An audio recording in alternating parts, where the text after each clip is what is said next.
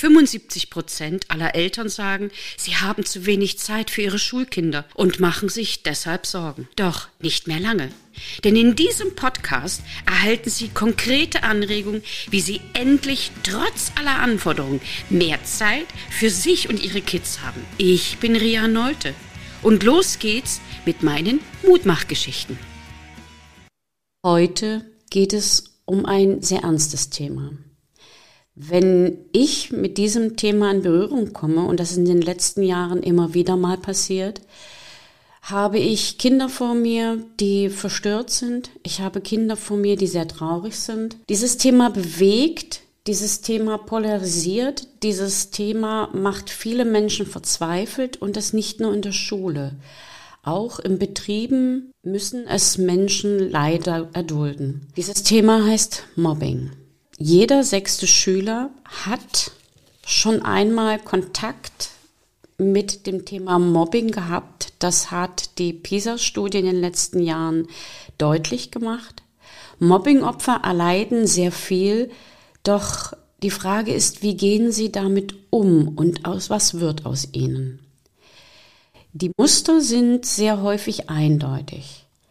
Es gibt entweder Kinder und Jugendliche, die später selbst zum Mobbern werden, und es gibt Menschen, die daraus lernen und die aus einer bitteren Zitrone trotzdem Limonade machen. Diese Menschen werden zu Mentoren oder Mentorinnen. Und eine solche Mentorin habe ich heute an meinem Mikrofon. Ich begrüße ganz, ganz herzlich Anastasia Bahner. Es freut mich hier zu sein, nach so einem kurzen, spontanen Kennenlernen jetzt in deinem Podcast. Genau, wir haben uns erst vor kurzem kennengelernt, aber es hat mich so fasziniert, was du mir erzählt hast. Und ich war auch so gerührt von der äh, Ehrlichkeit und Offenheit, gerade in Bezug auf dieses Thema und vor allen Dingen, was du daraus machst, dass ich gesagt habe, ich muss einfach mit dir reden. Dazu muss man wissen, Anastasia ist 22 Jahre alt. Sie sagt von sich, sie ist mit ihrer Lebenssituation jetzt unwahrscheinlich zufrieden. Sie hat eine sehr positive Grundeinstellung. Sie ist Botschafterin der Anti-Mobbing-Plattform Exclamo. Sie ist Gründerin der Firma Fermentor und hat 2020 die Auszeichnung Femtech Award erhalten. Anastasia, bist du mutig? ich glaube, ich war schon immer mutig, was auch eben zu Mobbing-Erfahrungen geführt hat, vermute ich mal. Dadurch, dass natürlich auch so ein gewisser Mut auch aneckt, weil wenn du die Erste bist, dann schauen dich erstmal die Leute komisch an. Und genau wie es mit meinem Unternehmen ist, ich bin die Erste, die ein Reverse-Mentoring-Unternehmen gegründet hat, mittlerweile in sechs Ländern und mit einem Unternehmenswert von über sieben Millionen nach einem Jahr. Um zu gründen, eben für Mentor, muss man natürlich auch einen gewissen Mut haben. Ich finde, Gründen ist nichts für schwache Nerven. ähm, und schwache Nerven haben mutige auch. Ich bin auch extrem extrovertiert, aber gleichzeitig introvertiert. Aber trotzdem ist da so ein Mut und auch vor allem so ein Entdecker in mir, der einfach Lust hat, ja, mehr zu lernen, mehr zu erfahren. Und dafür braucht es eben eine gewisse Art von Mut. Wie ist bei dir das Verhältnis zwischen Mut und Sicherheit? Ich finde, eigentlich liegt es nah beieinander, weil mutige Menschen wissen natürlich auch ihre Grenzen und kennen mhm. ihre Grenzen. Also ich würde eher sagen, dass ich auch nicht, ich nenne mich oft Grenzgängerin und ich glaube, das hat auch viel mit Mut zu gehen, an seine eigenen Grenzen zu stoßen. Das heißt jetzt nicht, dass ich die Grenzen von anderen versuche zu überschreiten, sondern zu sehen, wie weit kann ich mich pushen, wie weit kann ich gehen, wie weit sind auch meine Kapazitäten. Und da ist natürlich auch eine gewisse Sicherheit mit verbunden, weil ich mich selber auch deswegen schütze. Also wenn ich mutig bin, habe ich trotzdem immer im Hinterkopf, dass ich meine Grenzen habe und dass ich bis zu einem gewissen Grad gehen kann und danach aber auch mich selber stoppen muss, weil ich das vielleicht dann einfach mental oder körperlich oder was weiß ich nicht mehr schaffen würde. Das heißt, das ist immer wie so ein kleiner Rettungsgurt oder wie so ein Fallschirm, den ich trage. Ich springe zwar, aber mhm. wenn es mir zu viel wird, dann habe ich meinen kleinen Fallschirm, der mich auch wieder auffängt. Mm, ich habe gerade, als ich dir jetzt so zugehört habe, das Gefühl gehabt, ich würde dich gerne mit in die Schule nehmen und würde dich gerne Kindern vorstellen, die jetzt vielleicht gerade mit einem dieser Themen mit Schwierigkeiten zu kämpfen haben, aber auch mit Mobbing zu kämpfen haben. Nimm uns bitte mal mit zu diesem Moment, wo du für dich entschieden hast, dass du aus dieser bitteren Zitrone Limonade machst? Also es war keine bittere Zitrone, es war eine verfaulte, schimmlige, eklige, schreckliche blöd riechende Zitrone, die ähm, wirklich sehr, sehr lange in meinem Leben angehalten hat. Also ich glaube, jeder, der auch zuhört oder der einfach in, auf dieser Welt groß geworden ist, wurde mal in der Schule gehänselt, geärgert, vielleicht nicht zu einem Geburtstag eingeladen. Aber was für andere vielleicht eine Woche war oder halt an einem Tag, war halt zehn Jahre meines Lebens und zehn Jahre meines Lebens, die mich traumatisiert haben teilweise, die mich aber auch gestärkt haben. Und ich finde, in Deutschland sind wir sehr negativ. Das heißt, meistens werde ich gefragt, wie bist du denn trotz des Mobbings so geworden? Immer dieses Trotz, Trotz, Trotz. Und wo ich denke, nee, gerade deswegen habe ich gegründet. Gerade deswegen hatte ich eine Stärke, weil diese Mobbing-Erfahrungen waren für mich immer ein Kampf. Ich musste immer gegen eine negative Wand ankämpfen und irgendwann war diese Wand weg und ich hatte diese wahnsinnige Energie, auch so einen Überschuss, wo ich gedacht habe, ich kann das jetzt irgendwie in was Tolles stecken und habe das auch nach meinem Abitur gemacht. Meine Mobbing-Erfahrungen waren einfach ähm, sehr, sehr früh schon. Es war eine total bescheuerte, bescheuerter Anfang, sage ich jetzt mal. Ich habe die Hauptrolle in einem Theaterstück in der ersten Klasse bekommen und das beliebteste Mädchen der Klasse hat diese Rolle als Zweitbesetzung erhalten erste Klasse Kinder können brutal sein, wir wissen es alle. Wir waren vielleicht auch das brutale Kind und schämen uns dafür oder sagen, das war ein wichtiges Learning für mich. Diese Rolle wünsche ich mir manchmal, dass sie nicht bekommen hätte, weil ich glaube, mein Leben wäre um einiges leichter gewesen, wenn es da nicht angefangen hätte, weil aus dieser Mobbing-Rolle kam ich auch nicht mehr raus. Weil wenn du einmal da drin bist, dann hast du so Angst davor, wieder in so eine Situation zu kommen. Und auch im alltäglichen Leben ist es immer wieder, dass ich denke, ich möchte nicht in dieses Mobbing zurück und werde dann natürlich auch manchmal nicht unauthentisch, aber werde dann verschreckt so ein bisschen, ähm, dass ich dann so zurückzucke, wenn was passiert oder was mich an diese Zeit erinnert. Oder wenn ich in einen Raum komme, wo Leute lachen, denke ich im ersten Impuls, das geht gegen mich. Und in der zweiten Sekunde fällt mir ein, diese Zeit ist vorbei um dieser, auf die Frage von dir zurückzukommen, wie ich sozusagen diese Zitrone in Limonade ähm, umwandeln konnte. Ich habe die Zitrone weggeworfen, also ich habe die nicht verwendet, das schimmlige alte Ding. Ich habe mir neu gekauft und gesagt, okay, ich habe jetzt einen Neuanfang, ich habe die Chance, mein Leben umzukrempeln. Man muss auch dazu sagen, dass ich in der Schule, wo ich gemobbt worden bin, nach der 10. Klasse weggegangen bin, auf dem Schnellläufergymnasium und da in sehr kurzer Zeit mein Abitur gemacht habe. Das waren noch wunderschöne zwei Jahre, die wirklich mir sehr, sehr viel Spaß gemacht haben.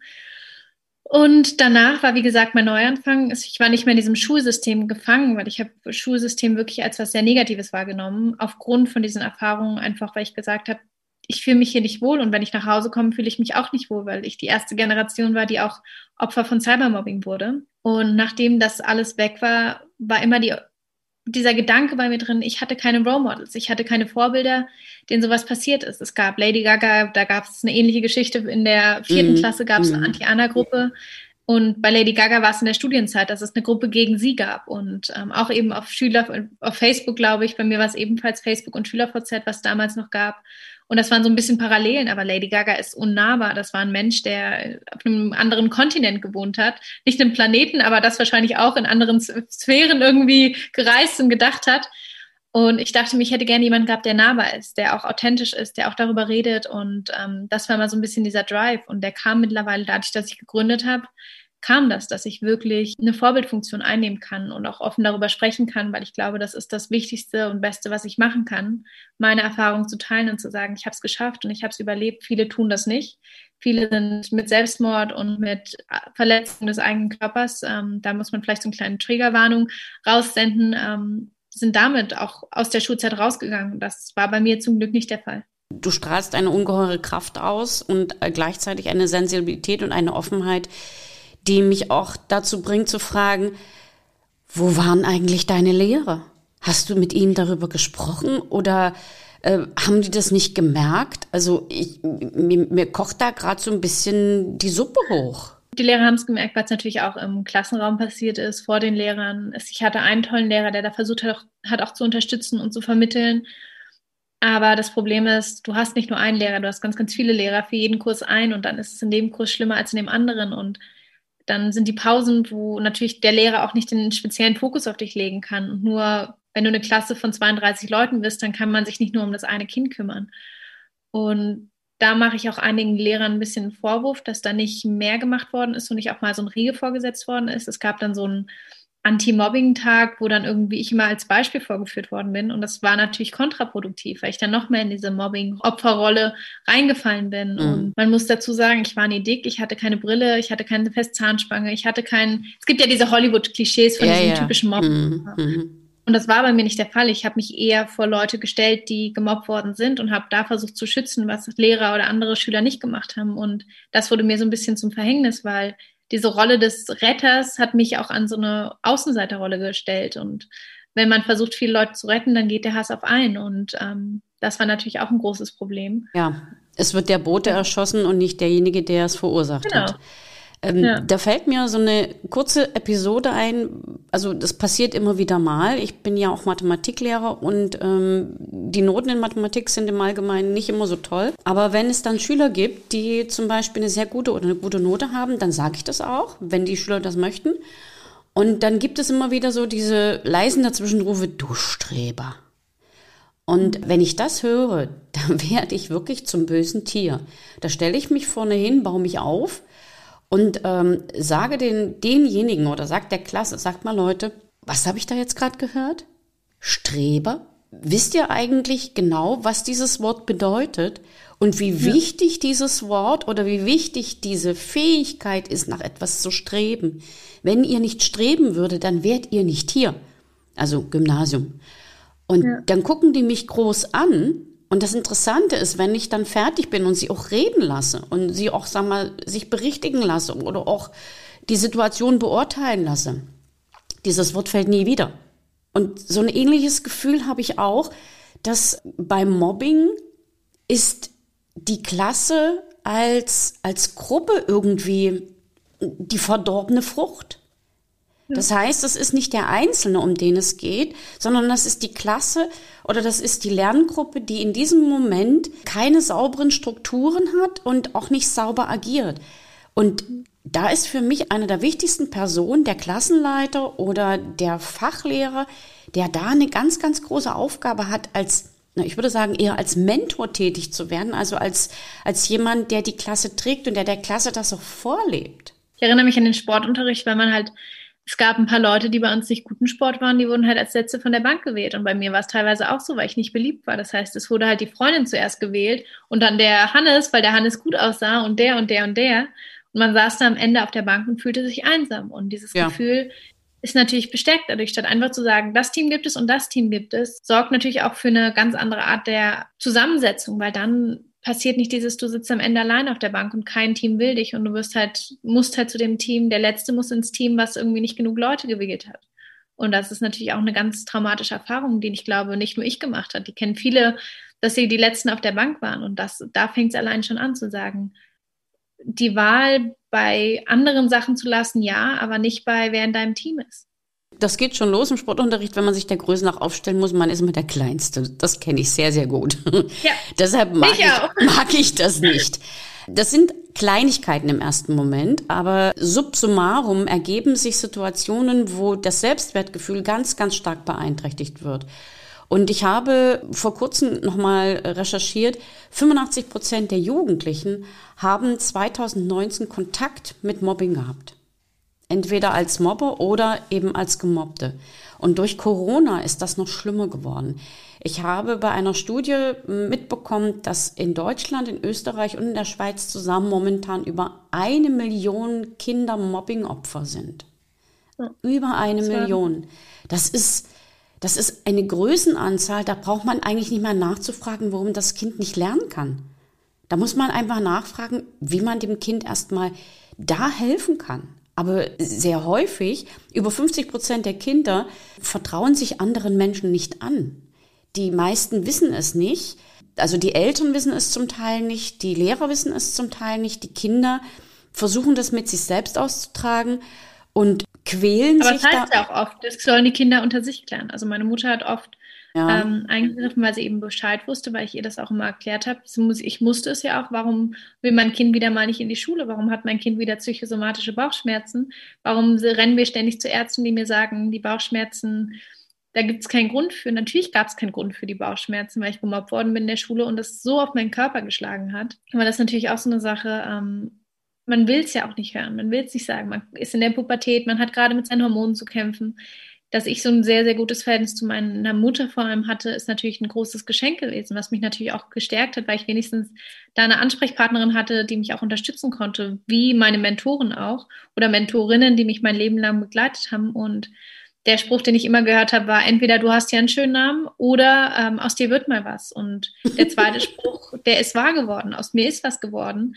Aber dafür hätte ich auch aufs Mobbing verzichten können. Und oh ja. ähm, das ist, glaube ich, eine Sache, dass ganz viel, was da passiert. Wir hatten noch einen Schüler in der Klasse, der ein sehr guter Freund von mir war, der selbst gefährdet war und ähm, ich das dann auch gesagt hatte und dann wurde ich blöd angegangen und wurde ich gemobbt, weil ich den versucht habe zu retten und das dann als blöd wahrgenommen worden ist. Aber mir war es wichtiger, das Leben von der Person zu retten, als irgendwie wieder mal Außenseiterin zu sein. Das habe ich dann lieber in Kauf genommen und da auch so eine gewisse Ethik beizubringen. Wie bedeutsam siehst du in dieser ganzen Situation respektvollen Umgang miteinander an? Und wer sollte deiner Meinung nach vor allen Dingen respektvollen Umgang lehren oder wer sollte das dem anderen beibringen? Mobbing kommt äh, vor allem von zu Hause aus, was man zu Hause mitbekommt, was für dramatische Erlebnisse man hat, dass man vielleicht Defizite hat. Das Problem liegt bei Mobbing-Opfern auch nicht bei ihm, sondern bei den Mobbern. Ähm, das ist eine ganz große Thematik und eine wichtige Erkenntnis, die ich auch irgendwann gefällt habe, nämlich dass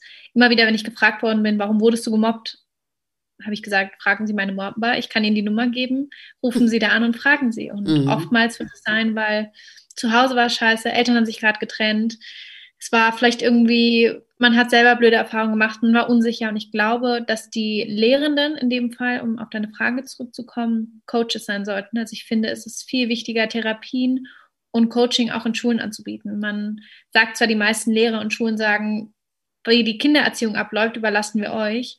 Aber wir sind von acht bis meistens oder teilweise sogar 16 Uhr in der Schule gewesen und wo ich denke, ich sehe meine Lehrer oder sah meine Lehrer teilweise mehr als meine Eltern, die auch berufstätig, besser gesagt, ähm, bis 18, 19 Uhr weg waren, teilweise abends auch weg, weil es Veranstaltungen gab. Das heißt, ich habe ja viel mehr Zeit dort verbracht mit diesen Leuten in meiner Jugend, dass die natürlich auch eine gewisse Verantwortung für mich tragen und vor allem für das Leben und die Kultur, die in der Schule herrscht und die Atmosphäre auch. Und da finde ich, muss man viel früher sagen, okay, Therapien sind nichts Schlimmes, dass man wirklich früh auch Kinder zu Therapien schickt, dass es da vielleicht auch wie so eine Art Pflichtcoaching gibt. Es gibt verschiedene Plattformen. Ich bin zum Beispiel auch noch Botschafterin bei Heroes for Heroes und unterstütze die tatenkräftig. Und ähm, das ist eine Plattform, wo 16 bis, glaube ich, 25-Jährige ein kostenloses Coaching bekommen können. Und das okay. finde ich wichtig. Und da zu sagen, okay, vielleicht Coaches in Schulen reinzubringen. Es gibt mittlerweile unzählige, die zum Beispiel Mobbing auflösen, die vielleicht wäre den Anfängen eben nicht dann erst kommen, wenn es zu spät ist, sondern dann kommen, um das zu verhindern, dass niemand erst diese Erfahrung machen muss. Dass zum Beispiel das Kind, was sexuelle Belästigung zu Hause erlebt, nicht auf dem Schulhof mobbt, sondern darüber ehrlich sprechen kann und dem geholfen werden kann. Anastasia, du hast jetzt schon so ein paar Tipps gegeben für Jugendliche, die mit Mobbing-Problemen zu tun haben. Was würdest du Schülern raten, die mit Cybermobbing Probleme haben? Wie sollte man vorgehen und was würdest du vielleicht auch uns Lehrkräften oder uns Eltern raten? Welche Möglichkeiten es gibt, hier zu agieren und zu helfen? Also ich würde mit Elternlehrern anfangen, weil ich glaube, der Rat ist am wichtigsten. Um Cybermobbing zu verstehen, muss man auf diesen Plattformen aktiv sein. Ich finde, da seinem Kind zuzuhören und zu verstehen, dass das Kind vielleicht am Handy mit Freunden schreibt und auch da ein Verständnis für entwickeln, dass das zwar Spielereien sind teilweise, aber dass es die neue Art der Kommunikation ist und dass Eltern sich da auch auf diesen Plattformen auskennen. Gerade eine unserer Mentorinnen schreibt auch gerade ein Buch, wie Eltern und Lehrer mit sozialen Medien umgehen können, welche Funktionen es gibt, um Hasskommentare auszuschalten. Die gab es damals in meiner Zeit noch nicht, weshalb ich viele Hasskommentare bekommen habe. Aber es gibt Funktionen, das auszuschalten. Kommentare, die man blockieren kann, die Hass beinhalten. Das heißt, da kann man sein Kind auch schützen. Aber dafür muss man diese Plattform verstehen und auch sich damit auskennen. Und ich finde, das ist wichtig, dass Lehrer ebenfalls auf diesen Plattformen vertreten sind, dass sie sich da auch so ein Verständnis entwickeln, dass sie auch verstehen, was die Kinder am Handy machen. Mhm. Und dass sie verstehen, welche Möglichkeiten es gibt, dass sie es auch nutzen, dass sie es auch beibringen. Auch genauso die Eltern. Wie in, ist ein natürlicher Umgang mit dem Handy? Was kann man damit machen? Was gibt es für Optionen? Gibt es nur Instagram und Snapchat und TikTok? Oder gibt es noch spielerische Arten zu lernen? Kann natürlich auch hilfreich sein, weil von den Handys kriegt man uns eh nicht mehr weg. Ich bin Vertreterin der Generation Z, der älteren Generation jetzt mal, von der Generation Z und ich liebe mein Handy und ich verspringe da unglaublich viel Zeit dran. Und da, wenn mir das jemand verbieten würde, würde ich sagen, ähm, sorry, vergiss es. Äh, du verstehst ja gar nicht, was ich da mache. Und genau das ist, was wir auch unseren Eltern teilweise vorwerfen.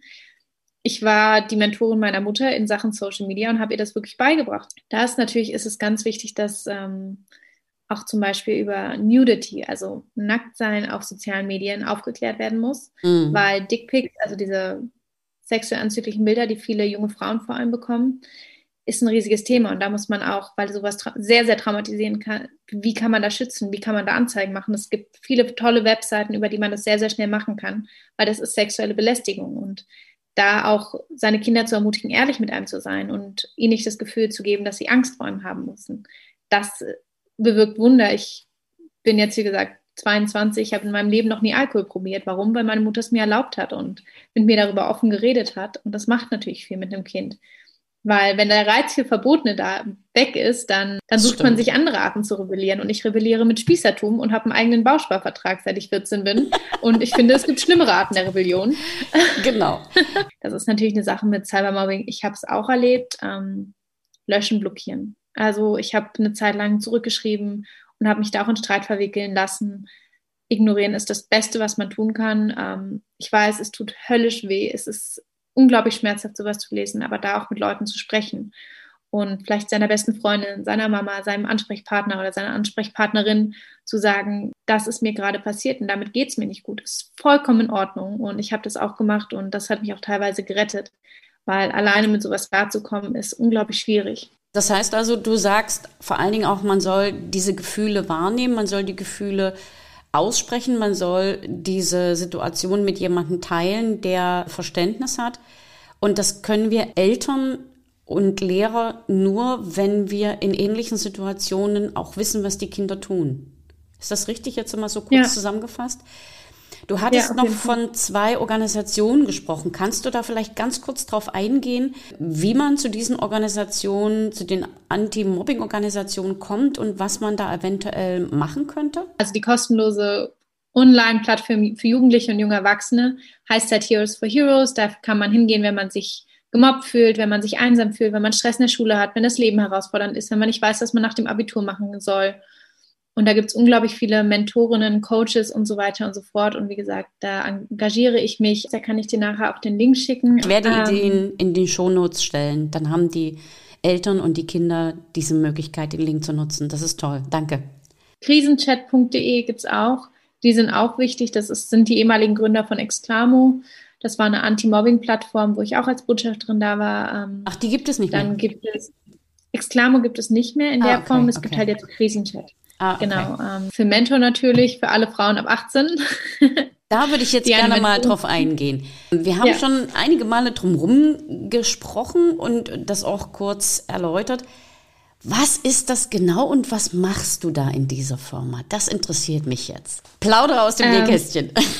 Ja, ich, ich hole mein Nähkästchen raus. Nein, es ist kein Nähkästchen, es ist ein Handy. Ähm, Nein, äh, für Mentor ist die erste kostenlose Reverse-Mentorinnen-Plattform. Bei Reverse-Mentoring ist da meistens große Fragezeichen und Blicke von genau. Leuten, die so sagen, äh, was bedeutet das eigentlich? Die einfachste Erklärung dafür ist, dass jeder von uns eigentlich das Kinderspiel Uno Uno kennt, richtig? Genau. Ähm, Uno Uno hat auch diese Reverse-Karte. Wenn die gelegt wird, dann ist man selber wieder dran mit dem Legen. Es kommt halt zu mir zurück, auch wenn ich was rausgegeben habe. Und genau das ist Reverse Mentoring, dass man Wissen gibt. Das heißt, als Mentorin, das klassische Mentoring ist natürlich die ältere Person, die Lebenserfahrung gesammelt hat, Berufserfahrung natürlich auch aufgrund des Alters.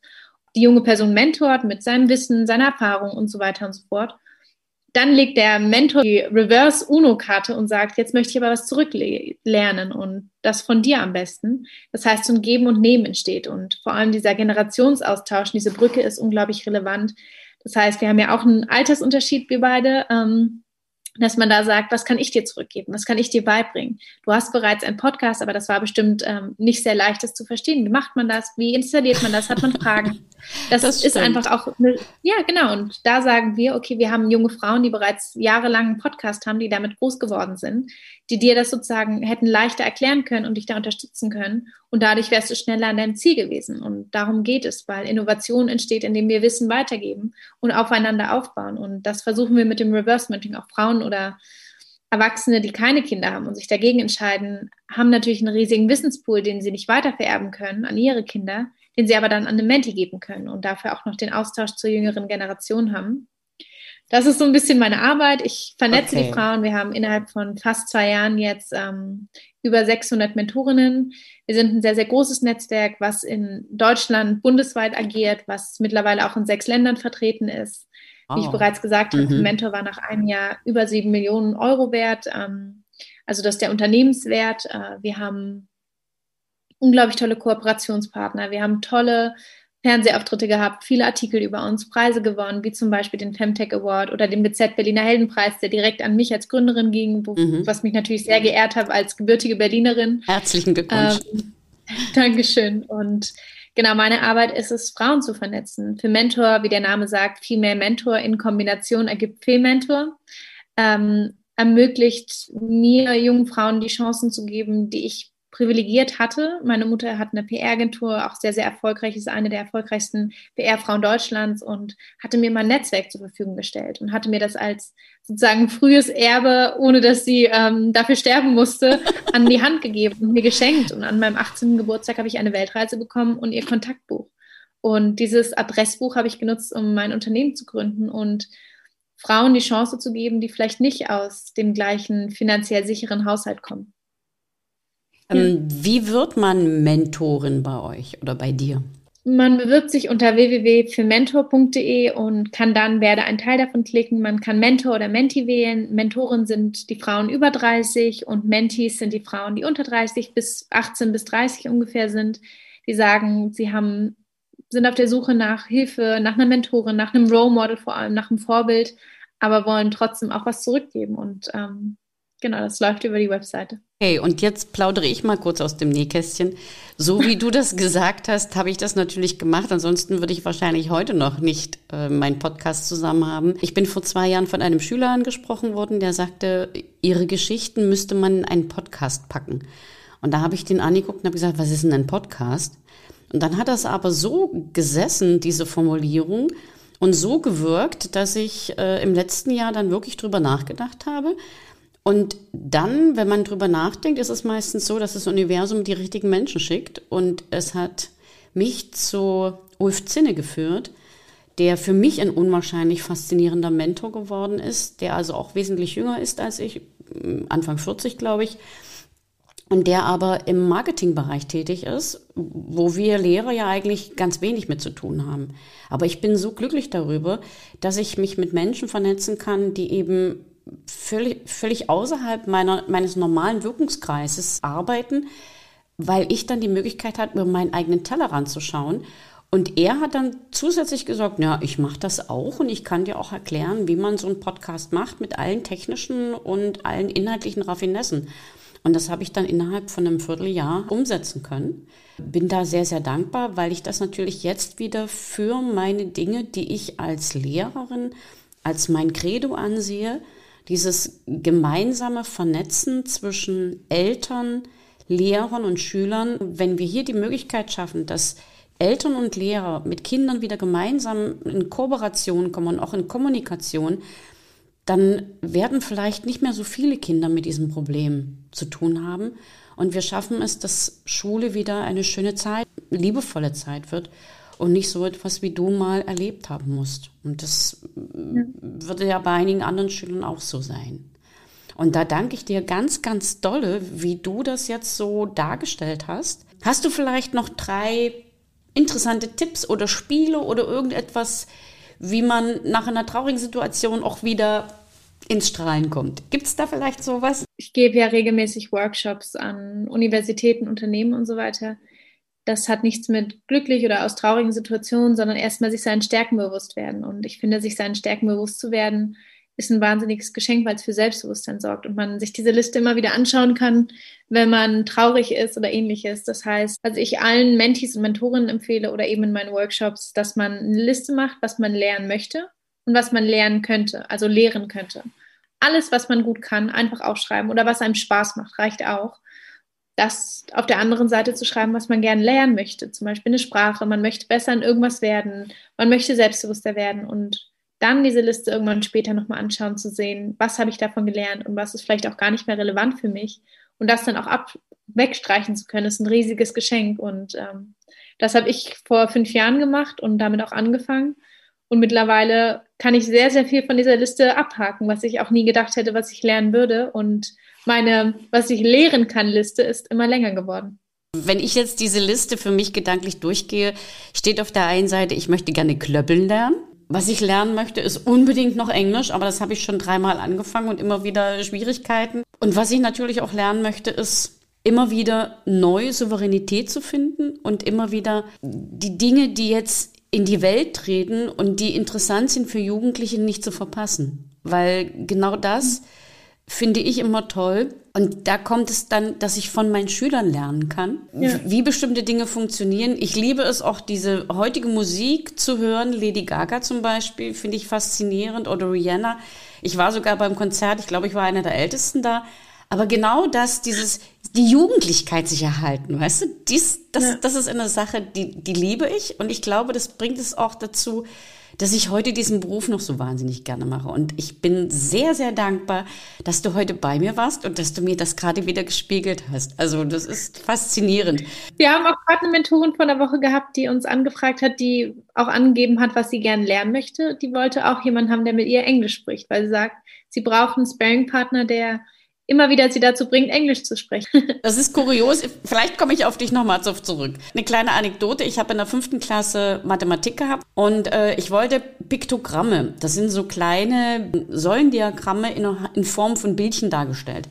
Und ich habe da versucht, mit den Schülern gemeinsam das zu erarbeiten und habe aber den Namen nicht genannt. Und dann sagte eine Schülerin, ich weiß, wie das heißt auf Englisch. Und da habe ich gesagt, okay, sag's mal. Im Englischen wird dann mit C geschrieben und nur mit einem M.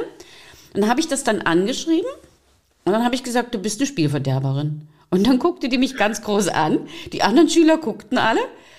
Und dann sage ich, jetzt schlag mal bitte Lehrbuchseite 72 auf. Und dann fingen die alle an zu lachen, weil der Begriff Piktogramm dann wirklich in Deutsch da stand. Ich sage, du bist natürlich keine Spielverderberin. Das ist faszinierend, dass du das schon weißt. Und genau darum geht's heute. Und ihr ja. lest euch jetzt die Seite bitte durch und du hast dann die Aufgabe, das auf Englisch zu erklären. Und dann haben wir sozusagen Deutsch, Mathematik gemacht und das auch noch Englisch gemacht. Ich habe einiges ja. davon verstanden. Die, ich hatte mal, glaube ich, in der Grundschule äh, zweisprachig Unterricht gehabt oder ist vielleicht sogar Muttersprachlerin, weiß ich nicht ganz genau. Aber äh, da habe ich dann festgestellt, dass es total witzig ist, die verschiedenen Fächer miteinander in Kontakt zu bringen und ähm, das macht eigentlich, das, das ist wieder dieses über den Tellerrand schauen und den Schülern auch zu zeigen, so geht's, so kann man über den Tellerrand schauen. Und ja. ich danke dir für dieses Interview, dieses über den Tellerrand schauen, weit über das normale Maß hinaus. Es soll uns erhalten bleiben. Es, es macht wahnsinnig viel Spaß. Ich danke dir ganz, ganz herzlich nochmal an dieser Stelle. Danke dir. Anastasia, ich hoffe, dass wir uns bald wiedersehen. Vielleicht kann ich dich sogar mal in die Schule einladen. Sehr gerne. Die Energie und der Enthusiasmus und diese Kraft, also wow. Herzlichen Dank. Herzlichen Dank für die Einladung. Ich habe mich sehr gefreut, mit dir heute etwas äh, zu sprechen, zu erfahren, zu hören. Vor allem wir nochmal an meine Schulzeit erinnert worden zu sein ähm, und zu sehen, dass es eben tolle Lehrer gibt, die sich da sehr, sehr für ihre Schüler einsetzen. Deswegen Chapeau an dich und vielen Dank. Und das war sie schon wieder. Die extra Portion Mutmachgeschichten. Und wie immer, ich freue mich auf Ihre Rückmeldung an podcast.rino-story.de. Als kleines Dankeschön für Sie und Ihre Treue erhalten Sie ein kostenloses 15-minütiges Beratungsgespräch mit mir. Bis zum nächsten Mal. Herzlich Ihre Ria Neute, bekannt als Rino Mutmacherin.